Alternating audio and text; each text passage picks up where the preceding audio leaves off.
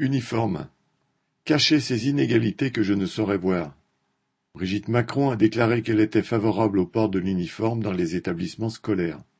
Est-ce innocent alors que le Rassemblement national a déposé un projet de loi pour imposer l'uniforme à l'école, sous prétexte de lutter contre les inégalités sociales?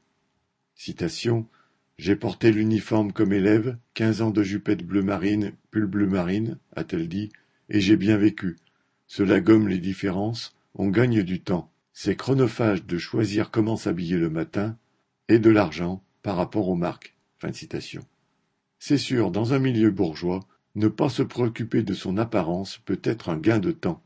Mais quand on se demande comment remplir le frigo pour nourrir ses enfants, comment acheter les fournitures scolaires, comment se chauffer, les préoccupations d'une Brigitte Macron semblent bien futiles et même complètement dérisoires.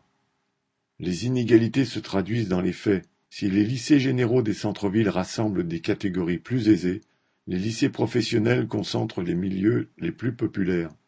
En Seine-Saint-Denis par exemple, dans ces lycées défavorisés, les bâtiments sont vétustes, mal chauffés, à l'instar du lycée Voyaume à Aulnay-sous-Bois, ou Paul Éluard à Saint-Denis, où il fait quatorze degrés dans les salles. Alors que changerait le port de l'uniforme? Certainement pas avoir plus chaud. Il ne servira même pas le moins du monde à gommer les inégalités sociales qui se voient et se manifestent quel que soit le déguisement.